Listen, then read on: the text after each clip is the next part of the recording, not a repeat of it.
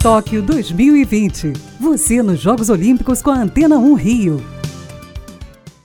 Os quatro surfistas brasileiros classificados para as Olimpíadas de Tóquio cumpriram a última obrigação para ratificar a vaga. Gabriel Medina, Ítalo Ferreira, Tatiana Weston Webb e Silvana Lima estiveram na primeira bateria dos Jogos Mundiais de Surf em El Salvador. Segundo o regulamento, disputar a primeira rodada do torneio é obrigatório para se garantir em Tóquio. Medina e Tatiana deixaram a competição após a estreia por conta do WSL e das Olimpíadas. Já Silvana testou positivo para a Covid Covid-19 e acabou eliminada. Com isso, Ítalo é o único classificado brasileiro na competição. Outros dois surfistas daqui seguem na briga por vagas. Felipe Toledo e Júlia Santos remam nas águas da América Central pelo sonho olímpico. Faltam 51 dias para Tóquio 2020. Para a Rádio Antena 1, Pedro Paulo Chagas.